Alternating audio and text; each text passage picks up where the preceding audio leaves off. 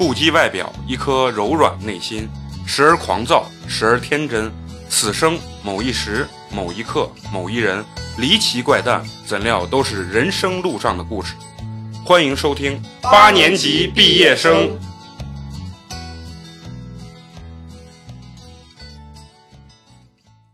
大家好，今天的节目开始之前呢，我们有一个好事情要说一下。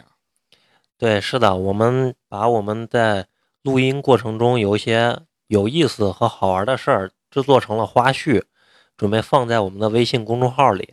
对，在我们公众号呢，上面我们会上架一些我们平常录音过程中不能播啊，在平台上不能说的一些事情。希望大家能关注我们的公众号“八年级毕业生”。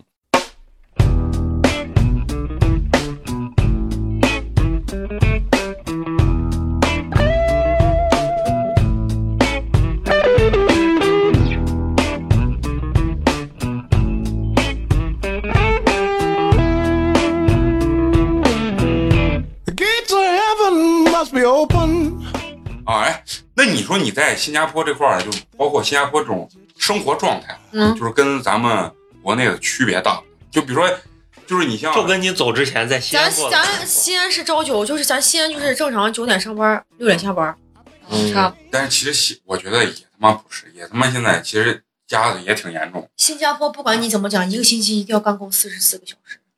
那中国也是，中国现在妈的都我感觉都他妈干五十个小时。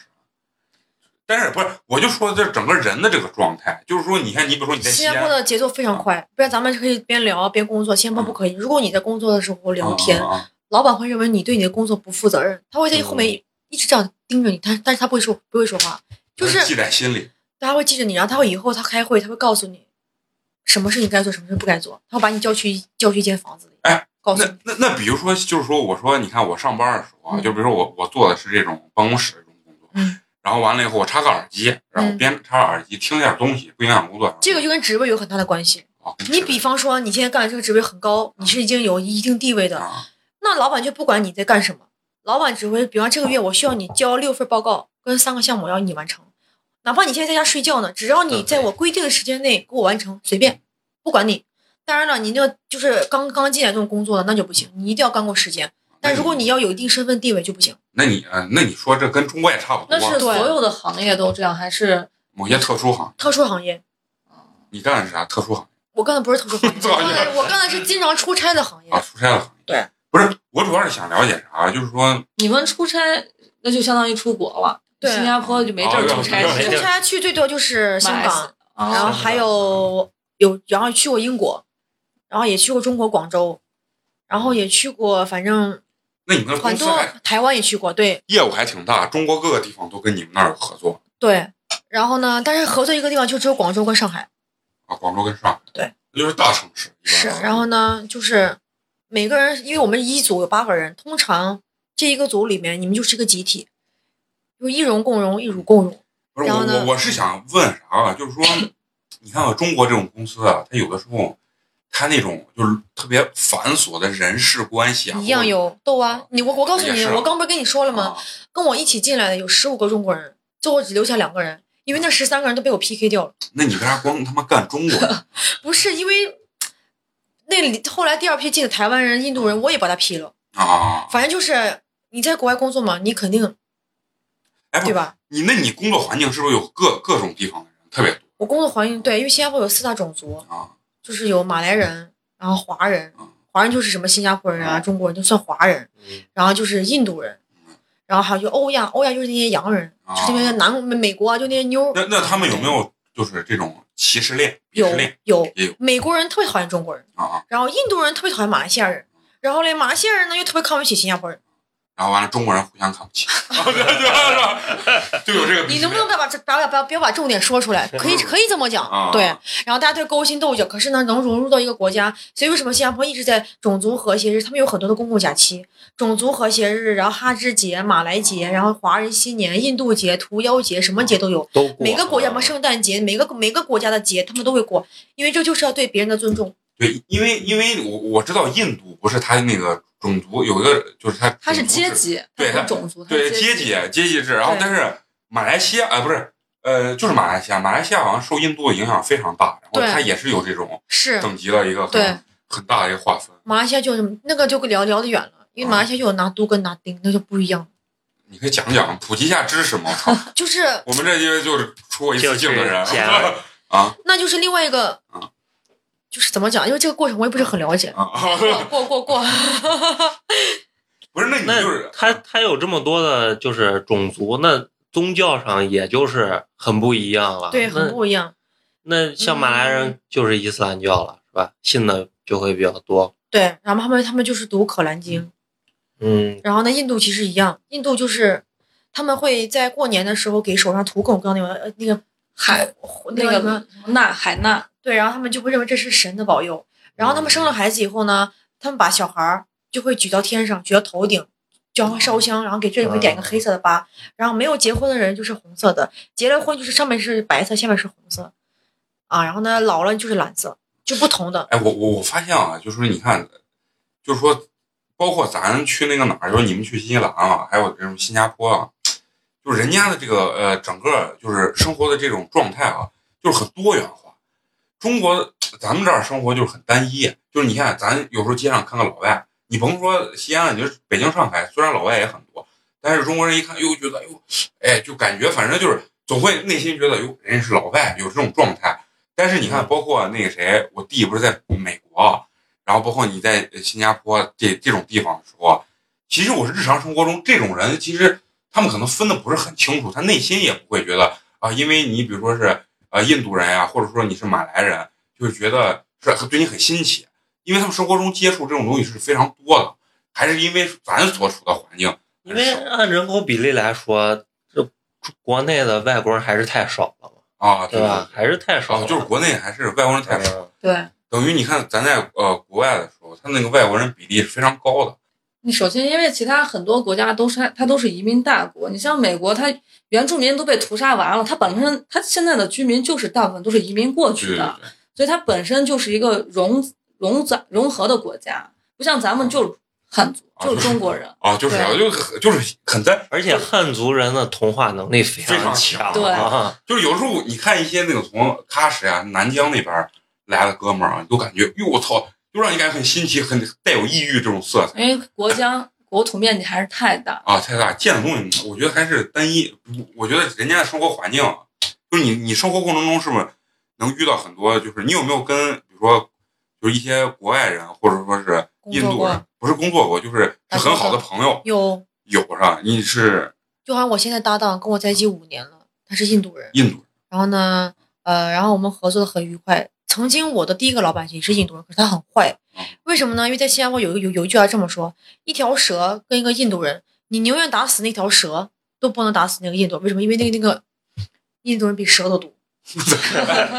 不是我，我我我我特别想问你，你跟这个姑娘印度人是吧？他们吃饭是不是就用手抓？对，马来西亚人也是，他们他们他们一个手抓一个手一个手擦屁股。他们的右手是用来吃饭的，啊左手是用来擦屁股的。哎，我我我我听啊，网上说他们擦屁股是压根不用纸对呀、用我儿子也不用纸，都用手去洗屁股，因为他们认为这很卫生、他们很干净。我你像我们去哦嗯马来西亚，他们的厕所永远会有一个水龙喷水喷水的那个哦是洗清洗的，因为他们认为这很卫生，不会。但是我跟你讲啊，在新加坡，女性得妇科病的这个几率真的比国内的要高低很多，啊，低很多。因为你因为他们总是用水去洗。哎，不是我操，那为啥不能先他妈拿纸擦了你再洗一下？他们很奇怪，他们直接拿手去干。我操，你觉得我操？我听着都那他就直接用水洗掉了呀。对呀、为我告诉你为什么，纸是中国人发明的。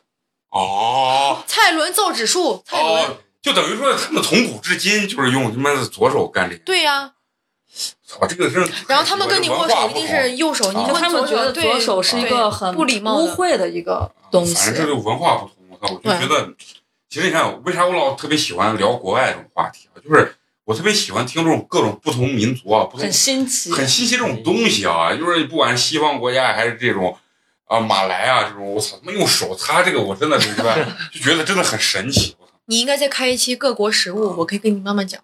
我操，这反正这个这个东西，哎，那新加坡你你你说到这个，就是说他们这种食物的话，那新加坡这块儿有没有你觉得特别好吃的东西？新加坡，因为很多人去新加坡都会去在网上搜一下，海南鸡饭，其实真新加坡真正的海南鸡饭并不是很好吃，他们有一间叫做菜园鸡是非常香的，就是胜过海南鸡饭。不，那你觉得是你你你觉得是西安的饭好吃，就是还是就是说咱们中国北方的饭好吃，还是说新加坡的那种饭好吃？就是不同口味儿，不同口味。因为南方偏甜，咱们北方偏咸。习惯吃没有，因为我从小口味都淡，啊不吃盐。啊不吃盐，嗯很然后你就适合啊，。你很适合在那边。对，然后就什么都能吃，除了那种很咸。反正就来这边回回回家吧，你火锅就像今天咱俩那天吃火锅，太咸吧不行。然后我我不吃了，是因为太重的话也那什么。你现在他现在做的时间长了，可能就喜欢吃一些煲一些汤啊。我看他发那朋友圈儿，就是尤其她怀孕的时候，每天各种吃啊，各种汤。那南方人本身南方人最会煲汤，然后什么花椒鸡呀、虫草花呀、党参呐、花，对对对对，反正就各种各样的汤。可是吧，这种汤就是你不会，就是你就会觉得，就在然后我就会跟我妈说，妈，你看这这就煲汤。我妈就会做一个西红柿蛋花紫菜汤。不是，那你那边的话，就是你觉得可以介绍几款特别好吃的东西？好吃的啊东西比如说我们要过去的话，有没有什么特别？新加坡的斑斓蛋糕很好吃。不是你说这甜点，对，然后呢，你如果要去新加坡的话，可以去搜索一个龙海鲜，那是新加坡最有名的海鲜，是本地人最喜欢的。就是有没有就是介绍那种，就像咱们他的意思就是特西安那种色小吃，小吃就是很很有代表性头啊、泡馍啊、肉夹馍，某一种食物，你去对你们如果去东海岸的话，就会吃那种烤的那种魔鬼鱼，很香，就是这种小吃，就是你们这魔鬼鱼就是那个鳐鱼，一一个圆的后面有个刺儿，哦，对，那个鱼很好吃，哦，魔鬼就长得很非常好吃。然后呢，他们的那个沙爹就是一种烧烤，啊他们是蘸花生酱，啊！咱们是蘸咸的。哎，但是很特别，很好吃，哈哈哈。然后呢，他们的真的是，就是，然后还有就是印度人的咖喱包，啊，印度，非常香。他们那儿可能食物的种类也特别多。对新加坡是不是娘惹菜也很对娘惹，对，哎可是娘惹我一直都没听懂，它就是这就是娘惹就是从南唐山下南洋的这个你说的唐山是唐山吗？唐山，就是 就是广广 就是河东福建就是唐山，嗯那那河北那个唐山呢？南洋就是新加坡。啊，你说的这个唐山指的不是那个唐啊，山，不是那个唐山，对我以为是他们的不是不，是，那有点儿我以为是赵丽蓉的那个唐山。因为曾经不是在新加坡想，他是大学毕业以后，呃，如果要是不工作的话，如果要是人家没有人找我工作，就是干不出去，就是把自己卖不出去的话，就回回西安。啊，后来就就是为了不光卖出去了，就是彻底卖出去彻底卖出去了。不是，就是后来就是嗯还是那那句话，就是为了爱情下南洋，不不，可以这么说。你是为了下南洋而爱情，我跟你说，哎，不是，我跟你说，我一我当时啊，他一从新加坡回来啊，然后我就特别最想问他一个什么东西啊，就新麦新加坡的这个法律，就是因为原来小时候啊，对吃口香糖要鞭刑，对，就是就是有没有卖口香糖的，然后他有没有这个鞭刑啊，我就特别的感觉，就是新加坡到底能不能吃口新？加坡不可以吃口口香糖，但是如果你吃的话，人家人家也不可能把你嘴打开就你别让别人看见。因为新加坡就是你走在路上，我就对叼根儿呃，就叼个那个什么口香糖去吃。新加坡是不卖口香糖不，卖，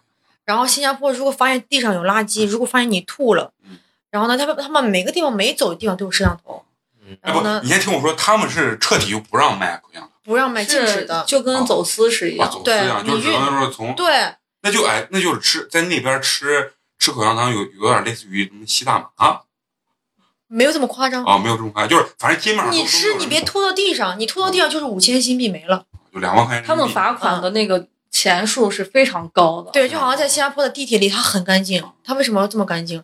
它地上不可以有一片纸，不可以有一滴水，因为在新加坡地铁不能吃不不能喝，喝，水很干净。因为它每个节车厢上面会会写的很清楚，食物、吃的、抽烟任何东西不允许。地上如果脏的话，只要发现是你丢的，就是一万新币，罚的很高。那那他们就是街面上也不能抽烟，不可以你可以抽，他们会有抽烟的地方，比方说这个商场的门口有个地方专门是给你抽烟就的。跟香港有对你就去点像啊，如果你在商场里抽烟的话，会被人家抓走的。抓走。那抓走大概是怎么罚呢？就是第一就会罚的很高钱，第二就会把你关起来关着。对，你们发现然后如果你是外国人，比方说咱们现在中国人在新加坡抽嗯烟，商场里，他就会把你驱逐出境，然后让让你终身来不了新加坡。啊，就是这方面细小的这种法律，对，不然他不然他不可能把这么多人都管。那时候闯闯红灯吗？你那你这说不，你刚说那中国他妈十四亿人呢 不能一样，因为他们人少呀，啊！哎，那我就说，那你觉得新加坡那闯红灯这块儿，就是开罚单，然后呢扣分儿，然后你闯红不是不是说开车，对开车咱也不敢，行人人是吧啊嗯，那也一样是要罚款。一样，就是会被会负法律责任，你要为你的行为负法律责任。但是不是我就说也也不是说就是完全没有人闯红灯吧，这真的是没有人闯红灯，没有人闯红灯。没人敢闯红灯，因为每个每个红灯的下面都会有两个摄像头。那那那比如说我操，我闯红灯，你咋抓我闯红灯之后，因为新加坡的那个法律很严嘛，啊？他的海关和他的移民厅就那个 ICA，啊，只要你的拍了你的照片，啊你的照片传到传到传到那个上面了以后啊，你的所有的资料信息，包括你在中国有几套房、小学毕业哪个学校，全都出来了，那就找你很其实方便。其实你看中咱们现在也也可以，是但是是不管啊，只是不管啊啊现在都能做到，这个天眼还是天还是啊！你看很厉害的。这现在一开演唱会就抓住一个，一开演唱会就抓住一个。对，所吧有身份识别这个东西还是很厉害。那那我就问问那个新加坡那个，我就是我从小学我就听，就那个鞭刑。嗯当时我我当时听了啥故事？就是说有个中国的一个姑娘，就小、小姑娘，可能是初中生嘛，什么、嗯去那边的时候，我故意把人家车就是拿那个刀片还是拿那个回嗯划，嗯最后给了他妈的四鞭子嘛五鞭子。嗯，然后就是新加坡到底有没有这种有鞭刑？有，就好像新加坡，咱俩现在在马路上，啊然后呢，如果你摸我一下，然后我会喊一句非礼啊，然后呢，警察就会来把你抓走。如果他发现你是真的在非礼我，四也是一样四到五鞭。不是，就是说你你现在比如说新加坡这个鞭刑，大概是你犯到一个什么样的法律会给你鞭刑那就那那就看警察给你怎么样定位。啊？警但是通常在新加坡猥猥亵妇女、啊些女孩小孩，很重的鞭刑，很重。抽到你白骨战。就是我我当时听他们是啥啊？就是他刚给我形容的那鞭子是什么？就非常粗，这么粗，就很粗，就是跟大概就手臂一样，比手臂能细一点点啊，然后上面对，然后上面全都是刺儿，就带刀刺儿，刀就很刺儿尖的那种针刺儿，很扎的这啊种。就跟那金条一样。对，然后呢，他会把你绑好，他会拿皮条绳把你绑在一个固定的椅子上，不能动。比方说，他会拿笔画好，他就抽你屁股那一一块，OK，他会抽你那儿，抽好以后，那一要他一抽歪了呢，是不是还得给我赔钱？那 行行刑的都是老手，那个鞭子都是很有经验的，我操，都是都是都是抽牲口的，你知道吧啊？然后呢，呃，然后让你你接着说，抽完以后呢，就是你这这个东西已经会炸开，就是所有的层都会炸开开，白骨都看得见。好，他会给你，表演就一个星期时间，怎么可能好呢？不可能。嗯好了，让你回去养养，一个星期之后，同样的伤口，同样的地方，第再二遍来一次。我操，这么残忍吗？这个刑罚是。然后呢，一直抽到你，通常很多人抽完以后都半条命没了，就就就就已经终身瘫痪了，那你觉得新加坡的安全程度呢？很非常安全。就是比方说，我现在在在外面，我把我把这个包啊放在那儿，然后我在这跟朋友吃饭，没有人会偷我东西。因为他犯法的这个要付出的代价实在太高了。成本太高没有人偷偷我东西。然后啊新加坡小孩根本就不会丢，很少啊。为什么呢？因为新加坡有海关跟那个什么移民厅，一个是在码码头的，一个是在它地方小嘛，它只有两个出口。你如果带一个孩子出门，对，首先你指纹就不过关，人脸识别就不过关，因为你这个孩子的人脸识别下面父母是什么照片、身份证全部都出来。你只要带个孩子走，不可能的。所以新加坡小孩不会丢的。我那天还跟别人聊，为啥就是国外这个拐卖小孩这个事情嗯很少见，为啥中国这么多见？我都不想养娃。对，人家就不想生娃，啊我为你我我把这个娃拐走，我卖给谁？没有新加坡生娃给政府给你钱，就要补贴的，其实奶粉钱，你看，在中国城市里面，其实全是弄完拐完以后卖到农往村农村买的，啊，就是这还是观念的问题。对新加坡没有，不可能的。而而且新加坡嗯贩卖人口是，尤其小孩儿死刑。新加哦，新加坡也有死刑，新加坡吸毒就是死刑，吸毒吸毒就是死刑吸毒就是死刑。所以为什么每个去新加坡的飞机上，他们都会最后一句讲一句，在新加坡，如果你带毒，甚至是吸毒，嗯都是死刑。我都是死刑。就所以你入关的时候一定要非常谨慎，把你不该带的东西是，都扔而新加。坡的入关的时候，有的他们如果发现你是嫌疑人，他们就会把你，就是那个警犬就会去闻，闻了之后，他们会打开，全部一样一检检查，全部扫描。不是中国海关也会干这事儿。然后呢，反正就是很严，超级严。那有没有啥就是你觉得特别怪异的那种法律法规？就是你觉得我操，就是已经弄得有点变态的那种感觉。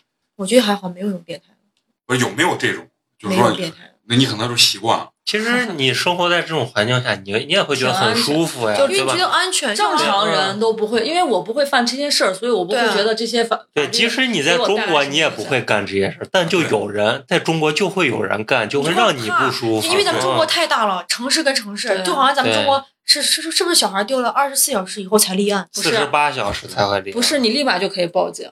你但是立案是，立案是会过四十八小时才会立案可是等你，真正立案，真的去派出所找的时候，那小孩都都跑哪早都不见。对，然后但是这个这个东西，我觉得是啥？它跟那个就是说国情真的是有关系。对，就是中国这么多人口，你要去有很多那样没这样就是他警力资源他就没有办法那么那个。对，在新加坡，如果一个小孩曾经有个小孩走丢了，就在新加坡境内走丢的，可能机场找不轰到了动。轰动的新闻，然后呢，就轰动，然后所有的电台、所有的广播，然后所有的手机都在报这个小孩什么姓名、啊穿什么衣服，包括电视上全部都在报道。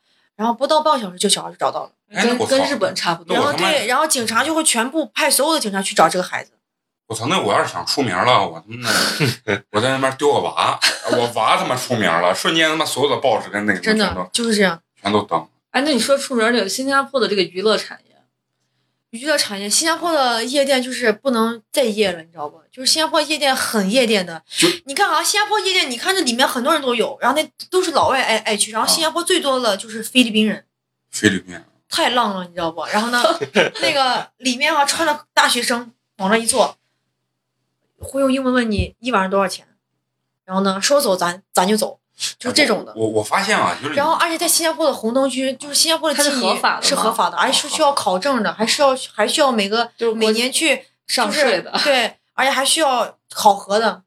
我发现就是人家这你看规定越严的，我跟日本一样，对，就是所有的规定很严，但是它又哎很多地方它又其实又很开放啊，或者说很合法化这个东西，就是我觉得这个还是跟多民族的这个东西有关系。当然，这种地方在咱国内不需要合法，这确实是犯法的。嗯啊这祸害多少家庭呢？是吧？你说这我不懂，我我不是了解不是，因为你这这对吧？你这梦想就曾曾经对吧？嗯，什么你。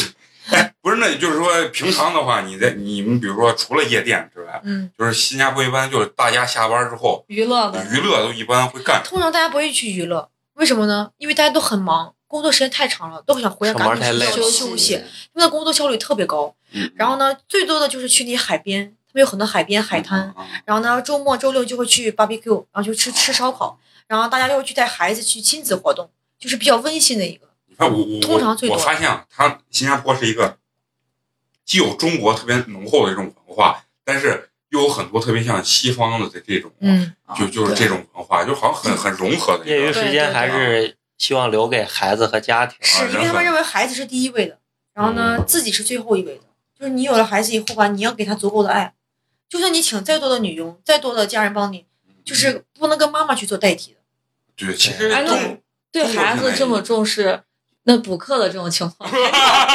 新加坡有补课，但是他们补课会有有度，老师会写信让你去补课。你很差，老师会写信；你不差，老师没写信给你，不能去补。你补的话，你就得那啥了。不，他但是不哦，你他你俩没说到一个点，他说的这个补课就是你所谓的这种文化课类，就是，但是他说小孩要学习的东西非常非常多，就是就跟中国是一样的特长是特，长，你就好像我儿子现在三岁多，要四岁吧。然后因为新加坡有幼儿园分很多种，政府幼儿园、私立幼儿园，跟咱这国际幼儿园对吧？然后呢，大家都希希望孩子去私立幼儿园，然后学的东西会很多，会对很好。嗯，所以就把儿子去送去私人幼儿园。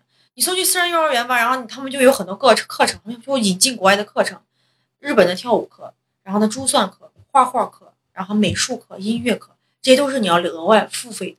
嗯，那都一样，这全全世界都可以一样。不去，但是呢，你不去就也有人不去，但是你不希望培养孩子对，这就是家长的这个攀比心，在全世界都是一样对因为父母都希望，就是就好像我的想法就是，嗯没吃过猪肉，咱见过猪跑，对就是你不会，但你。见识过，先了解知道它是个这这么回事儿，就好像画画有这么多种哦，什么是水墨画，什么是油画，什么是干嘛？你对知道对他当时对我跟他聊的时候，我还问他，我说新加坡有没有那个早教？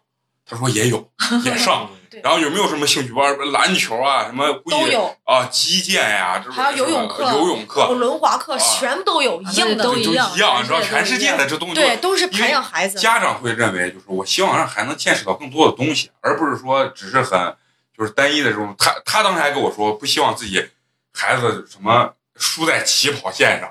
其实这跟国内的家长想法其实是都一一样的。样的啊对，呃，新加坡这边就是孩子正儿八经上了文化课，就从小学到中学开始他们的文化课从两岁就开始培养，就开始培养，就是他们的学习压力像不像就是东亚这些国，就是中国、韩国、日本这种不像压力没有，因没有为新加坡的是吧小学得是半天的，他们从早上七点上到哦十二点半就结束了，剩下的半天呢，小一、小二、小三，就是小学一年级、二年级、三年级，就是给你们可以在家休息啊、看书啊、去图书馆的。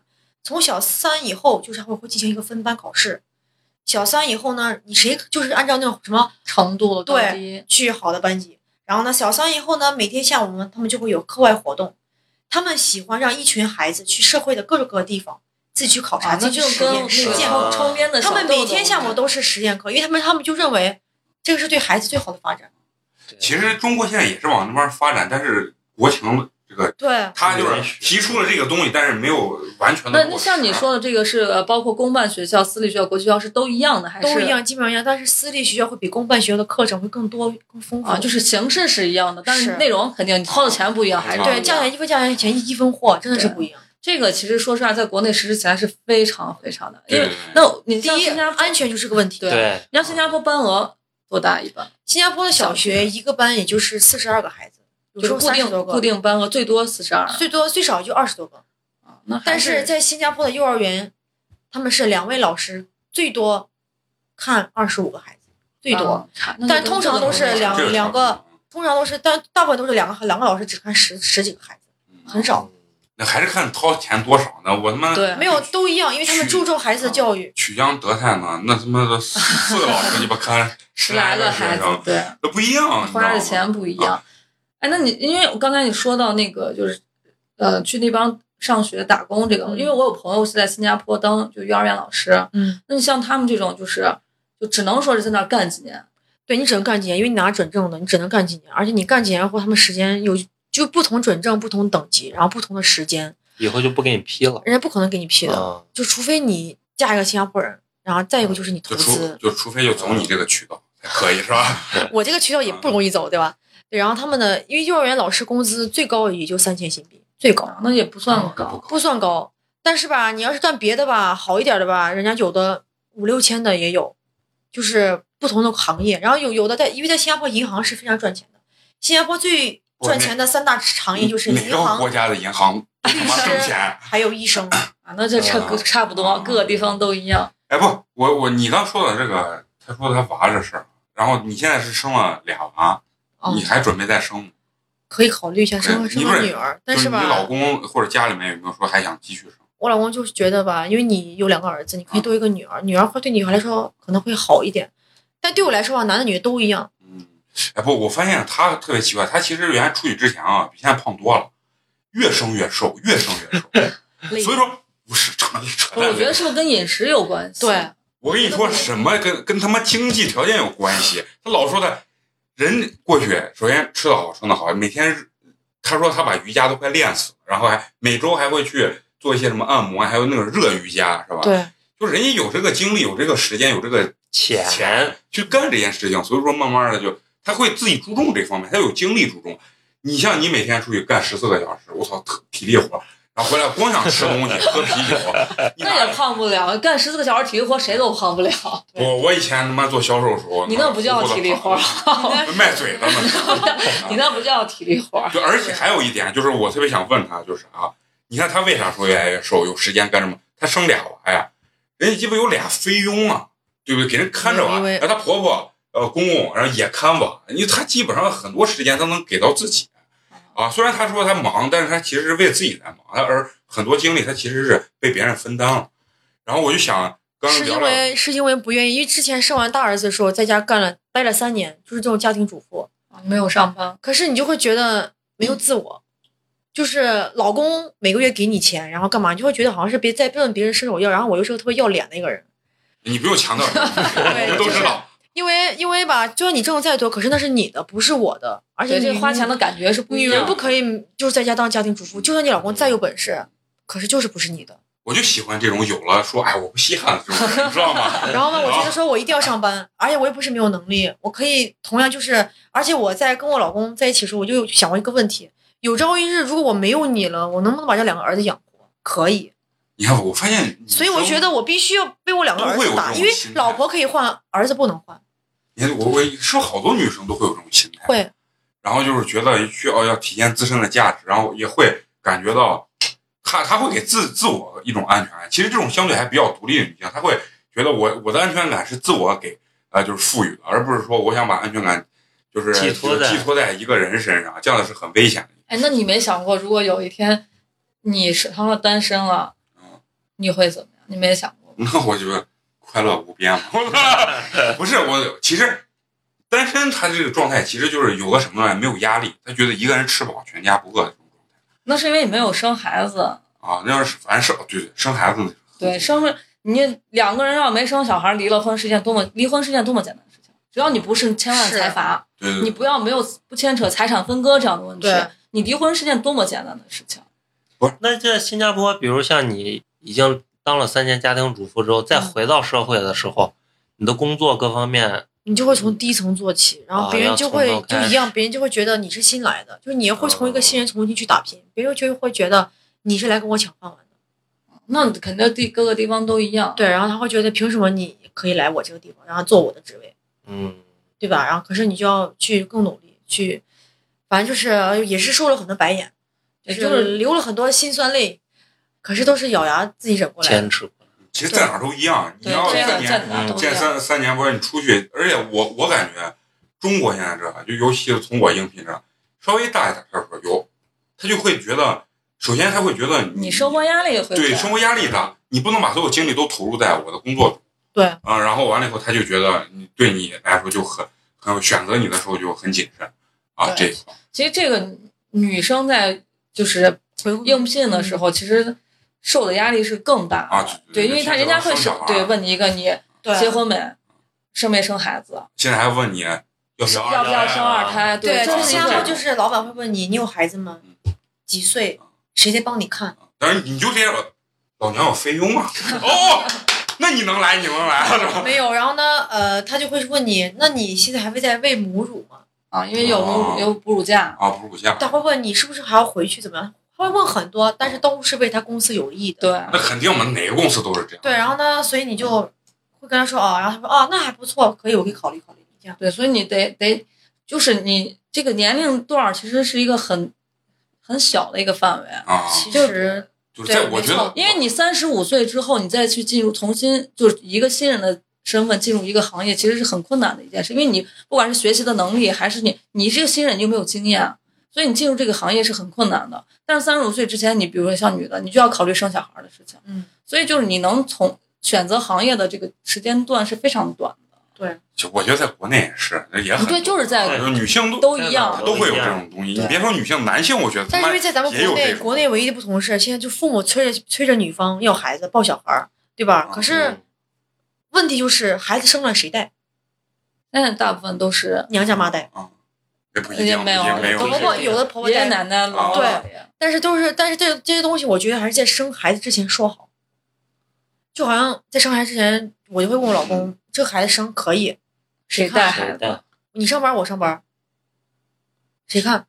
你看他看就，还是很理性的。对不有菲佣呢？菲佣他他是帮你干活的，他是不肯教孩子的。像他们他给不了孩他给不了孩子爱你除了物质方面，你还要给他精神方面的关心。对，我就想，谁来教育？我就想跟你聊聊，就是菲佣的菲佣的事儿。没，因为我们家其实不算是菲佣，我不们家是因为你缅甸人你。跟你跟花花聊的已经聊成两个女性的话题，我们我跟他妈陈同学都插不进去，我操，已经探讨女性的这个内心了，然后包括育儿的东西。我是想问，就说菲佣啊，她在新加坡包括香港啊，这种她到底一个处在一个什么样的一个就社会层次啊，或者社会地位这种？因为女佣的地位其实是蛮低的，然后女佣她们分三种，一个是菲律宾，一个是印度尼西亚，一个是缅甸。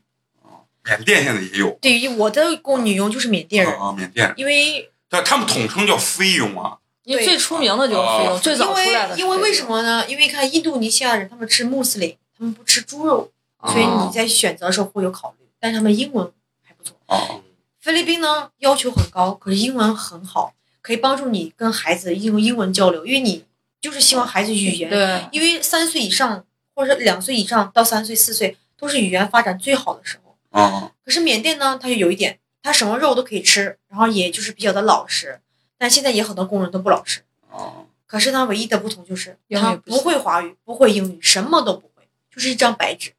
啊你需要去教他。我用的是缅甸，是因为我觉得缅甸的人比较老实，因为我因为工在工作的情况下，你因为之前我请过菲律宾的，请过印度尼西亚的，给我带来了很多麻烦。哎，其实我我是觉得啥，就是说，我老感觉啊，就我一直理念上认为菲佣跟咱们这边保姆啊差不多，但是其实差很好多。对，好像上次跟他那个谁聊的时候，我就咱们没有什么就是阶级的这种鄙视链，就是在新加坡阶级分很多，很严重。比方说，我现在是主人，我请你来给我干活，主人没有吃饭，你不能上桌的。然后你吃饭，你不可以坐在主人的桌子上，你也不可以坐在主人的沙发，都不可以。你只能就是睡在你的保姆房。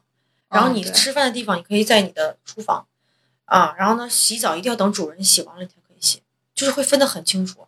然后你洗澡的桶，主人的洗衣机，家里所有东西你都不能使用，你有你自己的桶去洗衣服，会写你的名字，你不要去跟别人分，你所有的东西干嘛都是你自己去买，因为你自己挣钱的。我请你来干活的，我不是请你来美的。嗯对对，然后呢，呃，包括你现在做饭、煮饭，主人要求你做什么你就做什么啊，然后要求你，然后他们是没有手机、没有电话的，他没有手机，没有电话，是工作期间还是没有，就是不给你。因为我请你来干活的，你都在想电话、想着男朋友、想着家庭的话，你怎么样干活？啊，是你没有工作时间这个心思。不不允许没有，我的工人就是一个星期会给你四次使用电话的机机会，一次只有一个小时。哦，他们这是这种，我会让你聊天，有点像我让你卖给你的，就有点像你看咱们看港剧的时候，啊回家见了你姥爷少爷的那种感觉。然后呢，呃，啊，不是，那他是要常住你你们家里头是吧？两还有年，每个工人的合约是两年，这两年有佣人房房嘛？啊，对，这么然后然后这两年过程中，就是说每个礼拜就是像你说的，只能打四次电话。嗯，一次一个小时够了呀。有的人是一个月打一次的，刚来刚来的前半年是一个月一次，这也反正听着也挺可怜。就有点没有那他们人权的感觉。啊那他他们的费用能拿到大概是他们费用人民币的话，一个月也就五千多块钱，四五千。啊那很合新币就一千块钱，但是管吃管住嘛，是吧？对，但是它里面还包括人头税啊，包括什么乱七八糟钱啊都算里面。真正他拿到手里边的，他拿到手里的差不多也就五六百新币，就三千人民币吧。哦，那就非常那非常低了，那好像挣差不多呀，受这罪啊！我上次跟他聊，我说没他妈五万，啊我干不了这活。好像在香港菲佣是非常价格好像是非常呃，高菲佣的价就香港菲律宾的不一样，菲律宾的工人女佣的话，价格价格就很高。菲律宾是所有女佣当中价格最贵的。啊对，但是也是最麻烦的，很挑剔，很因为多事儿。我我之前看香港的这些，就是菲律宾女佣，她们是会接活儿的，她们非常抱团儿，然然后他们就是像每周会有那个休息日嘛，他们就会在香港的，比如说地铁站或者是某一个广场啊聚会，她们就会聚会，啊然后就铺坐到地上，是新加。坡一样，聊特别聊天大型的对聊天，然后聊你的雇主好不好，啊我的雇主好不好，我我做东西你吃，你男朋友是哪儿的干嘛？因为菲律宾的人很喜欢找一个礼拜让人打四次电话，人家这不咋交男朋友？他有啊，就就这四次还网恋了呢，都练上了呢，而且没见过面，每天想的魂飞网魄散络是很发达的，每天都想到魂飞魄散。那不是她男朋友是一个什么？也是缅甸人，就是就是就是这种摇一摇摇出来的，厉害不？那不是那这两年之间他俩都没办法见呀？精神寄托呀，就柏拉图嘛。啊，这那这没办法，这也是可怜。干着这样的活儿，他总得有点精神寄托？对呀、啊，然后我看你，那就是等于他们的状态就是，就是没，就是说，其实从从是生活他到这个们他们人权很低的，就好像孩子进门了，老人就是这种嗯主人进门了，他就会第一件事情先帮你把你手手上所有的东西都解下来，那就是然后给孩子换衣服换鞋，就真的就是女佣。那好像听这个价格，那能使用起用人的人应该是挺多的，是吧？，但是还是很少，为什么呢？因为你首先使用佣人，你要明白一点，就是你家里面要有个人去看着他。对啊，如果你双方父单独的住的地方。如果你双方父母都不在的话，就工人一个人，我跟你讲，那是翻天了。啊，他可以，因为在新加坡有很多女佣把男人带进来，然后那种未婚怀孕的，嗯那就要你负责，因为你是主人，你是他的第一老板，所有的东西你负责。然后呢，家里面多个人，其实就等于你很麻烦。说的这种菲佣啊什么的是，他素质还是很低的。是因为他没有受过教育，如果家里面有钱，哦因为他都很穷嘛，如果他有钱条件好的话，他干嘛给你来干活？咱们中国的农村保姆不一样，人家怎么讲，人家也是受过，家里面也就人都知道，哦他们是咱们是讲的同一种语言，而就算人家没吃过猪肉，和那么多人讲，哦都会明白哦，我去哪个保姆，而且人家有手机可以去聊，可以去比较。对，可是现在那边就不一样，你家里面真的就是他，非常穷的那种。是所以说可能他们觉得咱月不挣三四千人民币以外，可能在那边他们就想着是挣上十年，我他妈回去对他们就盖房子娶媳妇儿，呃，就就是过后半辈子生活，啊，就是那种，哎反正听着是这东你西。想菲律宾女佣是不是价格就会高一些？对，但是女佣都有的，就是女佣其实他们也都有说，你要是你就是其实你骂不得说不得，为什么呢？因为你骂他说他话，他如果在你煮饭里面下毒，你知道吗？嗯就好像有有一个案例，就是一个男的女主人去说他的女佣，他女佣就怀恨在心，遛小孩喝奶粉吧，给奶粉里面掺洗衣粉，对他就会发现为什么这个洗衣粉这么多泡泡。后来他一看，找人去化验，里面都是洗衣粉。那请问你知道吗？你孩子这么小不会说话，对对呀、其实他们是很危险的。但是你说到这，在中国保姆他们也有这那。他他们干这个活儿，跟他们不能去那个饭店做服务员吗？他们的水平达不到这个达不到，达不到就就是语言不同呀，对你一定要很标准的英文。文，啊，而你要会干活儿，不然的话他干嘛来找你？而且还有一点就是他所形容的，就是那种咱们想象不到的那种。就是你咱说能山沟沟里的那种，嗯就可能就是跟那种一样，他可能是甚至就好像有可能一天教育的，都没就好像我的朋友，有的请的女佣连洗衣机都没见过，都不知道这洗衣机是干啥的，啊就得他以为是这是一个，就是你们放东西的桶。啊，啊，就那就是相当就是因为对，咱生活的环境啊，还是你就是没有人。呃，你想象不到是就是能穷成那种，现在你在山里也能上个小学嘛，啊，对吧？而且你也有电呀，对吧？你山里山里都好多人去支教嘛，对吧？你你也有这连你也能看真的，你这一对比，这新加坡的这女佣的生生活状态和人权，跟上海的阿姨简直没法哦，比。这没法儿上海阿姨简直活得太好啊！了上阿姨，我觉得西安雇保姆也他妈挺好的。啊上海的阿姨那是牛，你知道吗？对就很上海的阿厉害的姨一个月都两万多，是吧？可以这么讲，对，而且你你对我不好，或者是上海阿姨会比较，我上一个雇主住多大的房子，啊，对对对，然后我上一个雇主每天给对我有个朋友，他他就在西安嘛，他请了个保姆，保姆就农村的。那保姆第一天见他就就说：“你没有东西给我吗？”因为他看见他在做面膜，他就说：“我上一个雇主每次做面膜都会带上我。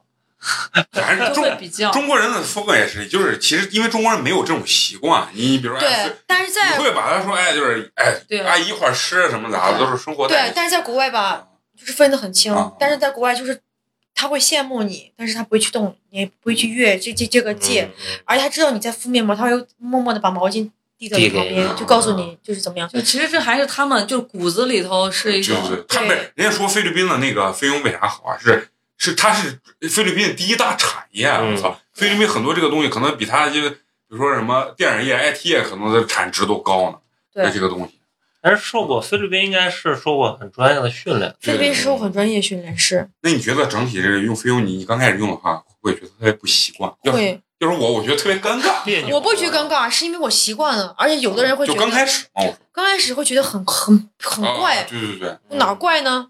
就好像他们缅甸人或者是菲律宾人、印尼吃的食物跟我们不一样。啊，你吃个馄饨面，人家没见过，不知道这是怎么，回事儿。那他做饭是会给你们做好之后，他自己再给自己。他们很喜欢吃辣椒酱，啊，就是一盘花生米、江鱼仔跟辣椒炒成一大盘儿，就可以配一碗饭吃一天、吃一年、吃一个月、吃一星期。一直吃。他会认为这是他们最好的食物，哎不，因为穷嘛。那他们能做出来你们想吃的东西吗？所以我们就是不会让他做饭，你就帮我切，我来炒。哦对，就这种。哎呀，关键是害怕下毒，好不，容易就混这么富有了，你说再下毒可不合适。然后吧，干活儿，啊，干活主要是就擦擦洗洗，然后带娃上学。上学也不会让他带。如果他在学校，如果他在带你的孩子的路上，他不高兴，什么？嗯，他看手机，这是为什么不给他手机？你看手机，这小孩扶不好。分心了。如果一个辆车来了，或者一个嗯自行车把你撞了，你是是你你你是无所谓，可是我是要负一辈子责任，因为我是他妈。而且他们你不是，如果你要在路上你骂了工人，因为他是女佣嘛，你在家说他，他不高兴，带孩子出去，孩子小干嘛？他给你捏一下呀，嗯，因为男孩子那个东西很重要，他给你拉两下，捏两下，对吧？啊，他对你不好呀，他给你水水壶里吐痰呢，你知道吗？不知道啊。我发现我很小心啊，对，很小心。而且因为我是个，因为我们家庭不管是任何个家都很谨慎。你看他这个东西啊，就是他有说很多东西，其实我体会不到原因。我觉得你俩可能也不一定能体会到，是咱没有接触过这种文化，他们其实是真的是把这些人当成就是个佣人，而且其实内心是极度不信任的。我让你干活，而且我还要看着你，而且我对你的任何行为都是有对监控防备的。对，然后家里啊面都会有监控，然后手机会二十四小时在线会监控这所有的房间，包括厕所，你在干什么就这个东西，厕所都要监，都要监控。当然，你洗澡的时候我是不会看的。这我你对这种东西，你看就是他所以说因为我要就其实人权还是很哎，低的。那我问一下，有没有新加坡本地人当那是不可能的，啊不可能的。新加坡人是新加坡人是不会干三大活儿，洗厕所不会不会去的，这种工人更不会去的。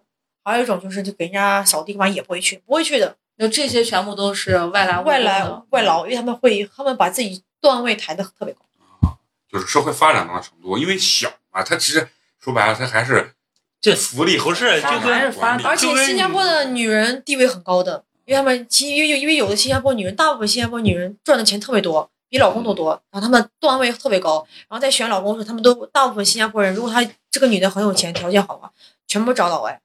就是说聊最后一个话题，就是让你，比如说我们有朋友啊，或者是嗯我们想去新加坡啊，你们对可以推荐几个地方对，给？我们推荐几个什么，比如说哪好玩儿，哪好吃，然后就是当地人会就是推荐几个攻略上看不见的就看不见的对。呃，有三个地方。第一个地方就是大家都知道一个克拉码头，你可以买两瓶小酒，坐在那个海岸旁边，然后可以去体验一下新加坡的夜景，哎，新加坡夜景是不是也有点像那种上海？很美。嗯，然后然后？呢，还有有就是一定要去吃新加坡的龙海鲜和永城餐室，你说的这是两个商吃的店都是很好吃，就是在网上找不到的，啊但是是很有名的一个螃蟹店。啊然后呢，每天下午五点到四、呃晚上的十点开门，然后你一定要提前两个小时去预约，因为会预约不到你要的东西。